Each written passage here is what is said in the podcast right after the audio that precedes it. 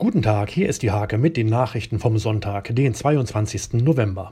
Auch im tristen November blüht es derzeit auf einigen Feldern. Vor allem der Gelbsenf und der Ölrettich sorgen für die kurze Farbenpracht.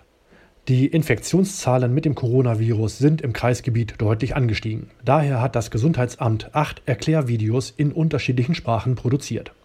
Sie wollen Krebspatientinnen etwas Normalität ermöglichen. Tanja Scheer und Bettina Menke bieten derzeit Kosmetikseminare online an.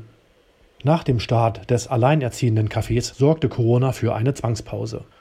Nun können sich Betroffene mit einer Referentin online treffen.